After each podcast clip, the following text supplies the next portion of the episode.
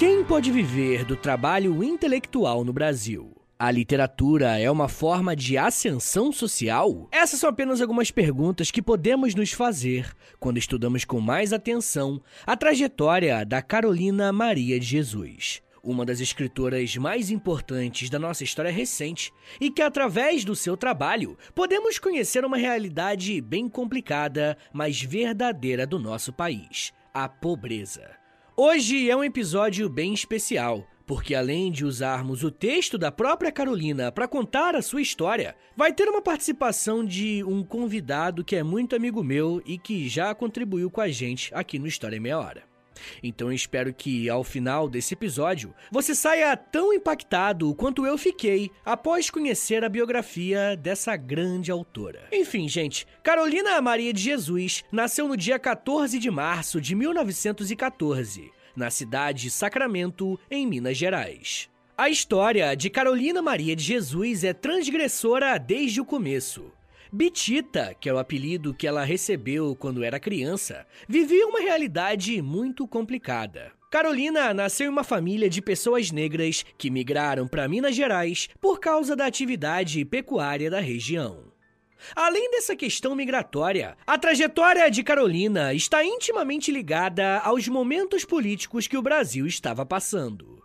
Carolina Maria de Jesus viveu em um período em que a República Brasileira ainda estava se consolidando. E quem mais sofria com isso era a população negra. Mesmo após a abolição da escravidão em 1888, depois de mais de 350 anos, a população negra ainda era limitada e colocada em uma situação de silenciamento e de marginalização. Sem contar que o Brasil, do início do século XX, não dava espaço para mulheres, menos ainda para mulheres negras e pobres. Por conta das condições precárias da família, Carolina teve pouco tempo para estudar e recebeu pouco acesso aos estudos formais. No início do ano de 1923, ela foi matriculada no Colégio Allan Kardec, a primeira escola espírita do Brasil. Essa escola era sustentada por pessoas influentes da sociedade, numa espécie de filantropia. A mantenedora dos seus estudos foi Maria Leite Monteiro de Barros, para quem a mãe de Carolina trabalhava como empregada doméstica. Foi durante esse breve período que Betita passou a se identificar e se reconhecer como Carolina, e não mais por seu apelido familiar. Nesse colégio, ela ficou apenas dois anos, mas foi o suficiente para ela aprender a ler e a escrever. Apesar de ter aprendido a ler e escrever, a família de Carolina não tinha condições de comprar livros para que ela pudesse aperfeiçoar a sua leitura. E apaixonada pela leitura, Carolina passou a procurar livros pela vizinhança. Os biógrafos de Carolina dizem que nesse período ela conheceu a obra de Bernardo Guimarães, A Escrava Isaura que foi bem impactante para ela. Na década de 30, Carolina e a sua mãe se mudaram para a cidade de Franca, em São Paulo. Ambas passaram a trabalhar como empregadas domésticas. Mas após o falecimento da sua mãe, Carolina saiu de Franca e migrou para a cidade de São Paulo, onde trabalhou em diversas funções. O autor José Carlos Meiri escreveu o seguinte sobre a chegada de Carolina em São Paulo, abre aspas. Carolina, sozinha no mundo, dormiu sob pontes, em estradas e lugares desprotegidos.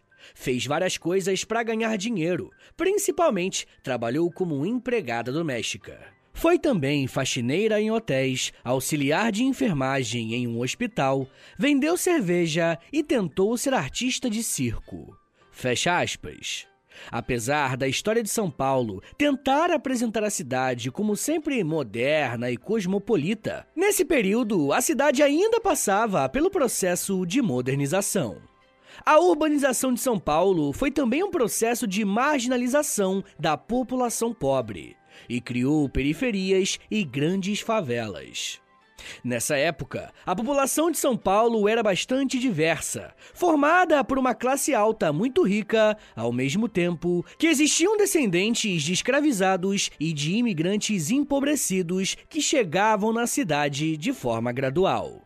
Sem outras possibilidades, a população mais pobre da cidade começou a ocupar as regiões mais afastadas do centro, que eram lugares abandonados pelo Estado. Nas periferias e nas favelas de São Paulo, o Estado não fornecia condições básicas e só aparecia de forma policiada para manter a população periférica no seu lugar. Carolina trabalhava como doméstica quando engravidou pela primeira vez. Ela foi demitida e não lhe restou outra opção senão mudar-se para a favela do Canindé, onde trabalhou como catadora de lixo. A favela do Canindé ficava às margens do rio Tietê e ocupava uma área de mais de 34 mil metros quadrados e continha mais de 300 barracos. Nos períodos de fortes chuvas, a proximidade com o rio Tietê se tornava um castigo. As várzeas inundavam e os moradores tinham que ser retirados e realocados em outra região. Não foram poucas as vezes que a Carolina teve muitas dificuldades em relação à sua casa e às enchentes do rio. Enquanto ela viveu na favela do Canindé, Carolina catou lixo e desses materiais ela construiu a sua própria casa. Essa sua função também ajudou Carolina a encontrar alguns livros e revistas jogadas, o que alimentou a sua paixão pela leitura.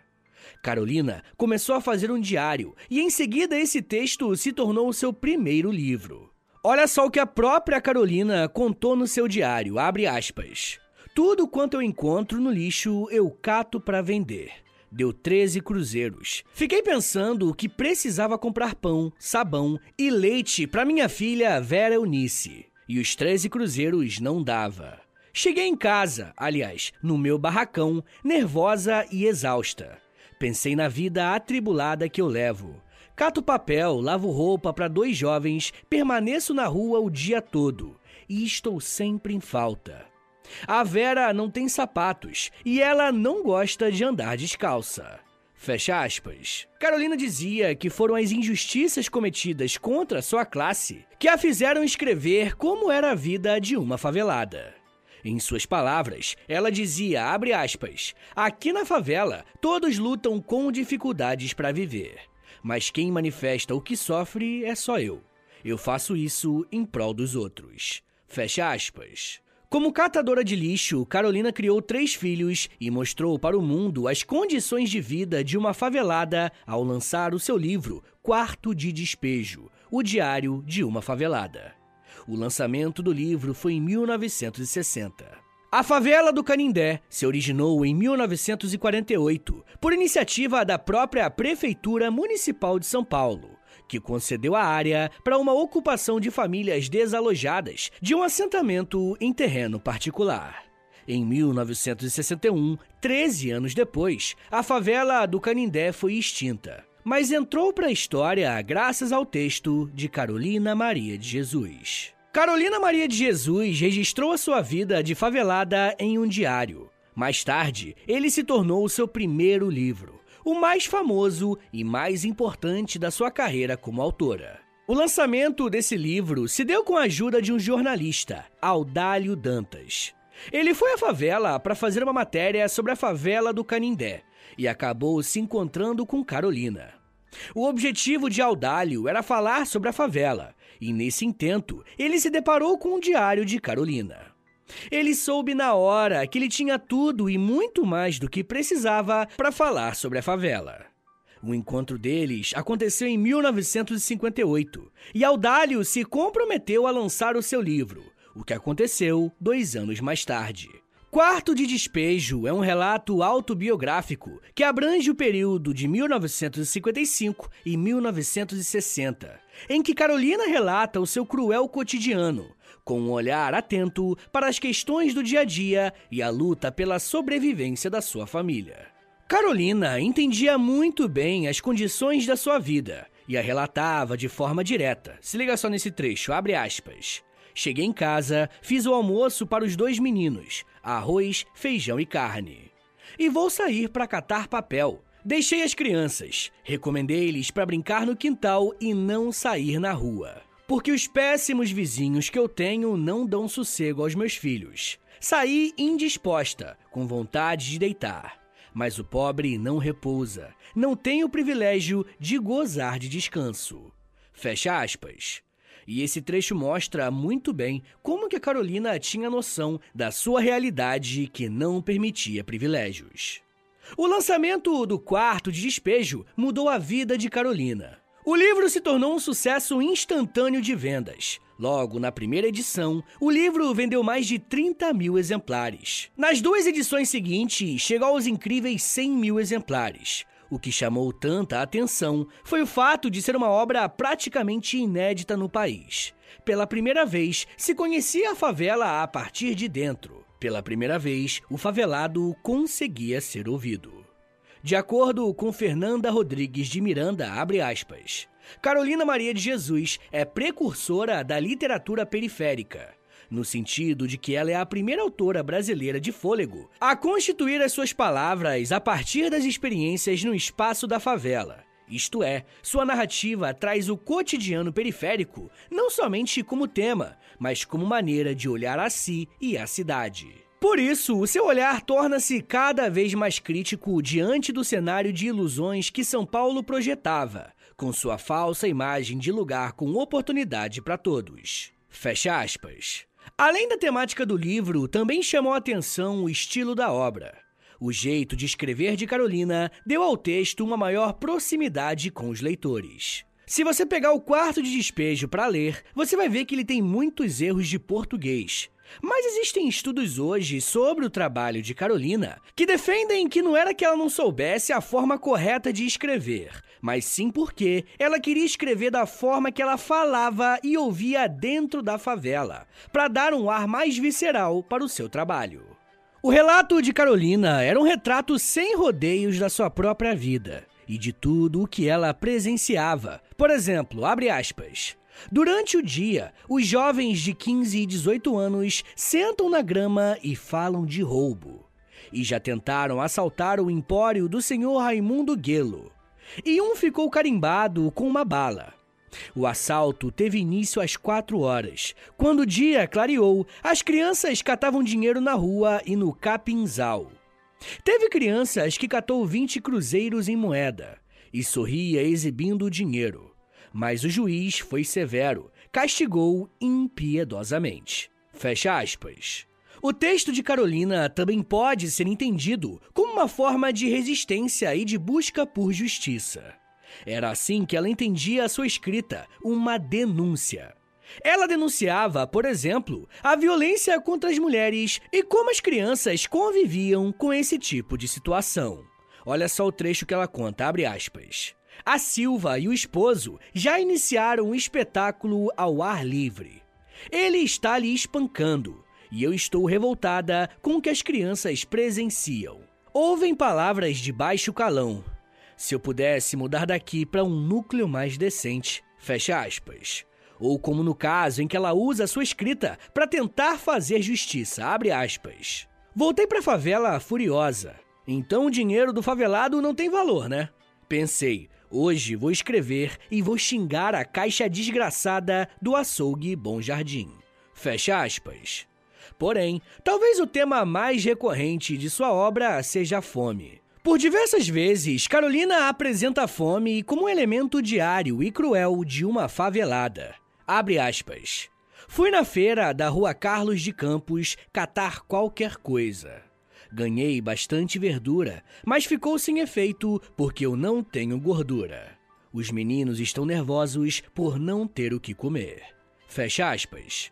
E Carolina entendia muito bem o papel da política nessas circunstâncias. Abre aspas. Quando Jesus disse para as mulheres de Jerusalém: Não chores por mim, chorai por vós, suas palavras profetizava o governo do senhor Juscelino, penado de agruras para o povo brasileiro. Penado que o pobre há de comer o que encontrar no lixo, ou então dormir com fome. Fecha aspas. E vocês notaram que ela cita um tal de Senhor Juscelino? Aqui ela faz referência ao presidente Juscelino Kubitschek, que prometia um desenvolvimento e uma modernização do Brasil no início dos anos 50. Mas como podemos ver na trajetória da Carolina Maria de Jesus, essa modernidade não atingiu uma grande parcela do povo brasileiro. Por mais que os projetos de avanço do país sejam pensados a longo prazo, Quem tem fome tem pressa. E Carolina Maria de Jesus aponta muito bem como que a fome pode ser uma inimiga diária. A obra de Carolina é um texto de uma visão crítica da realidade brasileira. Ela aborda a política, a situação da mulher negra e favelada, a fome, a violência, e sua obra é, ao mesmo tempo, uma denúncia literária e uma declaração de amor à escrita. Eu ainda quero falar mais sobre a sua vida e como que foi a sua carreira de autora. Mas me dá um minutinho aí, tá, gente, que daqui a pouco a gente volta. E eu falo um pouco mais sobre carreira, esquecimento, racismo e arte. Segura aí, que é um minutinho só.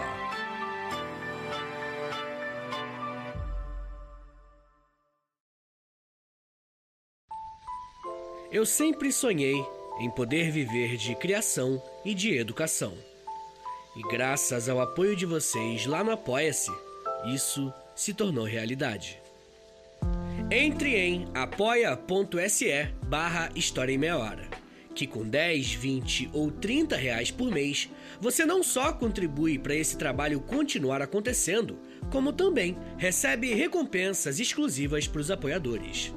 Com 10, você tem acesso a um podcast semanal exclusivo. Eu me aprofundo em um tema de um dos episódios da semana e envio diretamente para o seu e-mail através do Apoia-se. Já tem mais de 70 episódios por lá e você vai receber acesso a todos eles. Além do podcast exclusivo, com 20 reais, você também recebe acesso ao nosso Clube do Livro. Todo mês nós lemos um livro sobre história e conversamos no grupo do Telegram. E depois de 30 dias, fazemos uma call no Zoom para compartilharmos as nossas impressões. E com 30, além das recompensas anteriores, eu te adiciono no meu Amigos Próximos no Instagram, onde publico conteúdos diários com curiosidades históricas, tanto no arroba História em Meia Hora, quanto no arroba Prof. Vitor Soares. E se você tiver alguma dúvida sobre o apoio, é só entrar em contato comigo pelo e-mail historiaemmeiahora.gmail.com apoia.se barra História em Meia Hora. É apoia.se barra História em Meia Hora. Valeu, gente!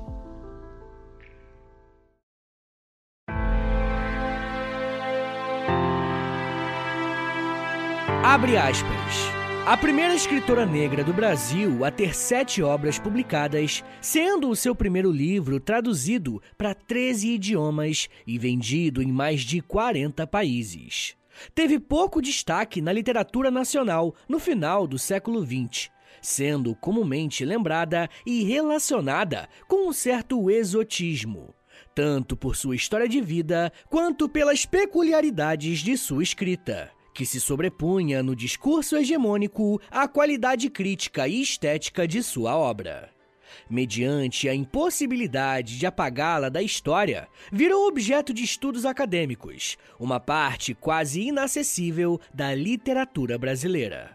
Sua vida e obra foram ressignificadas por meio de biografias, enquanto os manuscritos dos seus diários, ou seja, a sua voz, foram por décadas esquecidos pela própria academia. Fecha aspas. Esse trecho que você acabou de ouvir faz parte de uma análise da escritora Carolina Xenato Rosa sobre a carreira de Carolina Maria de Jesus e o seu legado. Apesar da obra Quarto de Despejo ter tirado Carolina da favela e dado imenso destaque ao seu trabalho, ela não conseguiu emplacar outro grande sucesso em suas obras seguintes. Mesmo assim, o seu biógrafo Tom Farias conta que em alguns textos e matérias de jornais é possível ver uma participação ativa de Carolina no mundo das publicações literárias. Tom Faria diz que, abre aspas, ela fazia uma ronda pelas redações e rádios, apresentava-se como Carolina Maria, a poetisa negra, e ia oferecendo seus textos para publicação. Muitas vezes era olhada de forma enviesada, tratada com desdém, mas teve alguns sucessos. Fecha aspas. Em sua segunda obra, chamada Casa de Alvenaria, Carolina tinha o difícil desafio de manter o enorme sucesso do primeiro. Ao mesmo tempo, ela sabia que tinha mudado seu status. Ela mesma escreveu nas primeiras páginas do livro, aspas, Agora eu falo e sou ouvida. Não sou mais uma negra suja e favelada. Fecha aspas. Nessa obra, ela reúne relatos justamente sobre o seu processo de adaptação à nova realidade em que ela fazia parte, quando tinha, por exemplo, que dialogar com editoras. Carolina se sentia usada pela mídia, pelo seu editor e até mesmo pela sociedade. Era evidente o exotismo da sua situação. A negra que tinha alcançado o status de escritora renomada. Muito desse desconforto que ela passava se dava pela sua insubmissão. Carolina se negava a fazer o papel da pobre negra agradecida pelo lugar que tinha alcançado. Ela mesma chegou a escrever, aspas, várias senhoras vieram falar de pobreza para mim, dizendo que eu devo resolver a condição desumana dos favelados do país. Eu apresentei os fatos, compete aos burgueses que predominam no país solucionar. Fecha aspas. A postura e a opinião de Carolina era muito radical para o lugar que ela tinha passado a ocupar, e isso gerava muitos atritos. Depois da publicação de Quarto de Despejo, Carolina se mudou para Santana, um bairro de classe média na zona norte de São Paulo.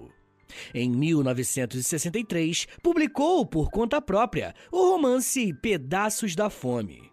Em 1969, Carolina acumulou dinheiro suficiente para se mudar de Santana para Parelheiros, uma região árida da zona sul de São Paulo, no pé de uma colina.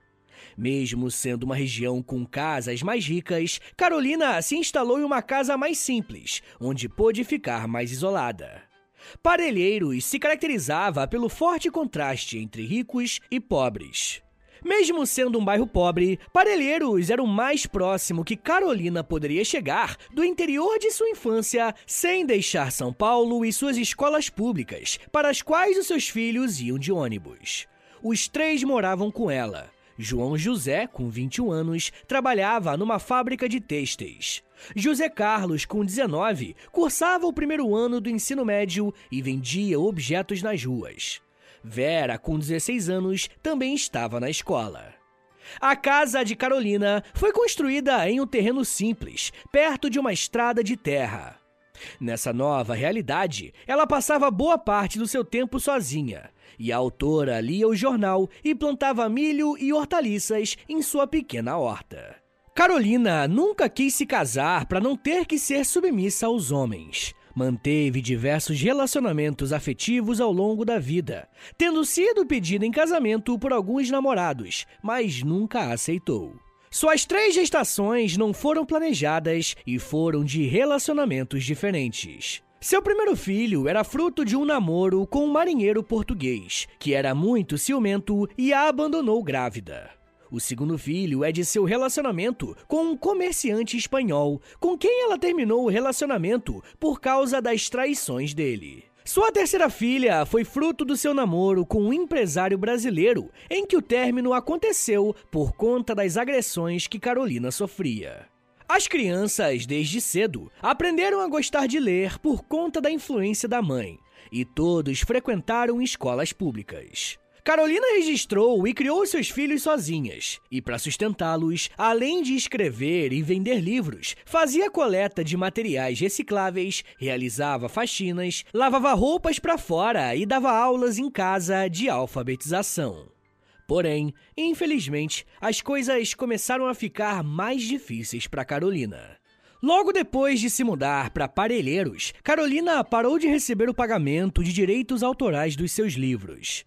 E por conta dessa situação, Carolina precisou voltar a racionar ainda mais o dinheiro que ficava cada vez mais escasso. A situação se complicou tanto que ela e os seus filhos precisaram voltar a catar papéis e garrafas para vender. De acordo com a reportagem da época, os pagamentos de direitos autorais recebidos por Carolina eram pequenos, mas constantes. Mesmo assim, não eram suficientes para que ela conseguisse viver melhor do que pouco acima da linha da pobreza. Para o acadêmico Robert Levine, a família de Carolina vivia bem melhor do que na favela, mas no nível muito abaixo do esperado para uma autora cujos livros ainda estavam vendendo bem em diversos países. Por isso, temos que nos perguntar por que que isso aconteceu. Segundo os autores Carolina Chenato da Rosa e Gilberto Ferreira da Silva, existiu um, abre aspas, imaginário construído sobre a autora como alguém que passou a ocupar um lugar que não lhe pertencia, que se transformou em algo que não era, uma escritora. Fecha aspas. Era como se o sucesso de Carolina não tivesse sido legítimo por ser uma mulher negra que veio da favela. Alguns especialistas vão afirmar que Carolina Maria de Jesus conseguiu quebrar o silêncio que as mulheres negras e pobres do início do século XX estavam destinadas, mas não foi perdoada por ter ocupado lugares que, supostamente, não pertenciam a ela. Ela foi alçada à fama, ganhou dinheiro de uma hora para outra, saiu da favela, mas logo foi esquecida. Por mais que ela tenha sido uma das autoras que mais vendeu no seu tempo, Carolina Maria de Jesus ficou por muitos anos esquecida. Mas por que que isso aconteceu? Por que que demorou para ela ser reconhecida como uma grande autora? E para responder essas perguntas, eu trouxe o meu grande amigo Tiago André, do podcast História Preta. Bom, há muitas maneiras da gente pensar no porquê de Carolina ter desaparecido da memória pública, mesmo depois dela se tornar uma escritora best-seller muito acima da média. E todas essas maneiras de pensar passam necessariamente pela questão racial. Carolina era uma mulher preta, moradora de favela, sem educação formal e que catava papel para sobreviver. Ao se tornar um fenômeno literário, Carolina foi covardemente atacada pela imprensa especializada e por parte significativa da comunidade literária, críticos, escritores, editores, enfim. Acusaram ela de ser uma personagem inventada por Audálio Dantas, porque mulheres como ela não poderiam escrever tão bem. Outros tentaram desmerecer seu estilo de escrita, suas origens raciais e de classe. E em todo o tempo que ela teve no topo das vendas, Carolina foi tratada como uma intrusa naquele mundo das letras, como se ela fosse um acidente literário. Sendo uma intrusa, ninguém tinha o menor interesse de prolongar os seus dias como escritora reconhecida. Um ano depois de Quarto de Despejo, ela lançou um novo livro chamado Casa de Alvenaria. Se o primeiro falava dos dramas e dificuldades na vida de uma favelada, o segundo era a visão de uma favelada sobre a vida em meio à elite urbana de São Paulo. Casa de Alvenaria também era um diário, mas ao invés de falar dos pobres, da pobreza e tudo mais, ela falava da mesquinharia, da violência, do racismo, da hipocrisia da classe média paulistana.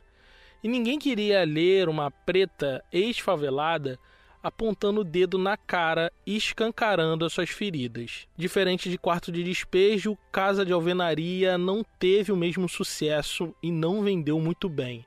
Sofreu um boicote velado de uma classe média que não estava disposta a enfrentar os seus próprios demônios. Depois disso, a carreira de Carolina foi se deteriorando aos poucos. Primeiro vieram as dificuldades financeiras. Depois ela rompeu com Audálio Dantas, aquele que mediava suas relações com esse mundo literário. Além disso, com a ditadura militar de 64, Quarto de Despejo deixou de ser reeditado e Carolina foi aos poucos sumindo da memória popular. Durante todos os anos de ditadura, obras como a de Carolina, que denunciavam o racismo e a miséria do Brasil, foram abafadas pelo regime, por contradizer o discurso ufanista de um país que estava indo para frente. Para frente aqui em muitas aspas. A partir daí, Carolina sumiu da vida pública e seu livro ganharia uma nova edição só em 1993 quase 30 anos depois. Muitos dizem que Carolina era uma mulher à frente do seu tempo, estava anos adiantada. Eu já acho que o Brasil é que estava atrasado demais para Carolina. Porque mulheres pretas como ela, num país como aquele, tinham um lugar muito bem definido: a subalternidade, os subempregos domésticos e a pobreza. Mas Carolina era a negação de tudo isso. Tinha uma leitura crítica do Brasil como poucos intelectuais e, diferente deles, escrevia maravilhosamente bem. Por isso, ela foi esquecida. Porque o apagamento da história negra é quase uma marca registrada do Brasil. E se você quiser saber muito mais sobre Carolina, te convido a ouvir o História Preta. Nós estamos fazendo uma temporada em 10 episódios só sobre Carolina Maria de Jesus. Porque se o plano deles é esquecer, o nosso é sempre lembrar. Valeu, Vitinho. Forte abraço, meu querido. Molecada, o Thiago produziu uma temporada inteira sobre a Carolina Maria de Jesus, lá no História Preta, um podcast sensacional. Eu recomendo muito que vocês ouçam lá depois, tá? Mas voltando aqui pro assunto, gente, por mais que ela tenha sido menosprezada por muitos setores brasileiros, ela continuou atuante no debate nacional. Em 1964, às vésperas do golpe militar, Carolina Maria de Jesus publicou uma carta-manifesto declarando apoio total às propostas do presidente João Goulart em relação às suas reformas de base. Ela escreveu, abre aspas, as reformas vêm aí como uma nova abolição. Fecha aspas. A carta de Carolina foi escrita de próprio punho e divulgada em jornais da época. Ela não apenas declara apoio total a Jango, mas também fazia duras críticas ao Senado. Deu parabéns ao presidente pelo seu gesto de tentar reformas, o que ela julgou ser, abre aspas, nobre e humano em proclamar outra abolição, que são as reformas de base. Fecha aspas. Apesar do apoio e da luta pela democracia, João Goulart caiu. O golpe foi dado e começou uma ditadura militar no Brasil, que duraria 21 anos. Durante todo esse período, Carolina Maria de Jesus viveu isolada em Parelheiros. E é muito significativo que o período de esquecimento de Carolina foi também o momento mais obscuro do Brasil contemporâneo. Infelizmente, Carolina Maria de Jesus morreu aos 62 anos no dia 13 de fevereiro de 1977 vítima de uma crise aguda de asma. Carolina morreu sem ver o seu país ser liberto da fome e da miséria. Mas o seu legado é uma esperança de que um dia isso vai chegar. Ao mostrar que a literatura pode ser sim uma porta para um futuro melhor que precisa ser construído, mas que já está sendo construído por muitos autores contemporâneos da chamada literatura periférica, que vem crescendo bastante nos últimos anos. Mas isso já é um papo para uma outra meia hora.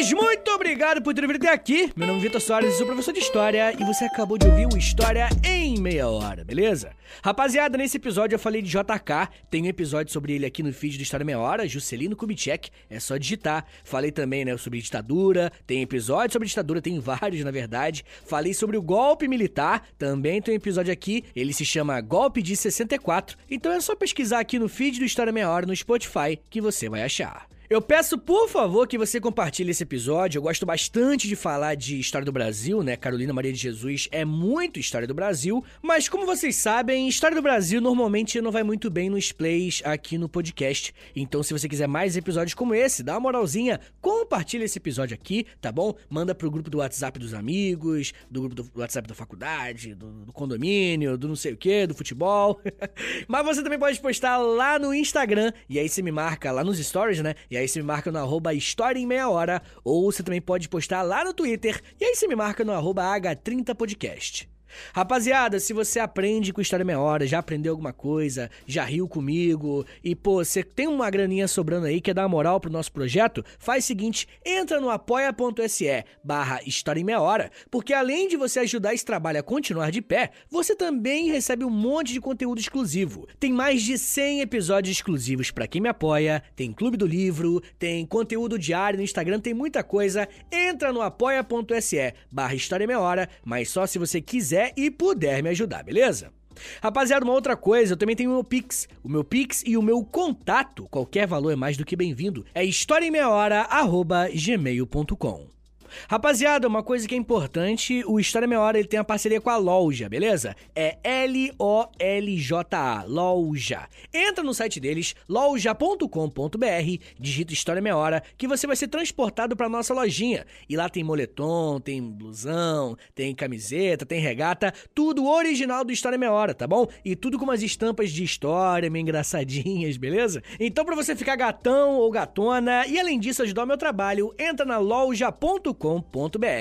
Uma outra coisa que eu vou te pedir, e isso aqui é de graça, tá bom? Custa um minuto do seu dia, é você ir no perfil do História Meia Hora aí no Spotify, clicar em cinco estrelinhas na avaliação que tem aí, beleza? Depois você clica em seguir e por último clica no sininho, porque o sininho envia uma notificação pro seu celular avisando quando tem episódio novo, tá bom? Rapaziada, também quero te convidar a ouvir o meu outro podcast de história e de humor, tá bom? É de história, mas é engraçadinho também. Vai ouvir com essa cabeça.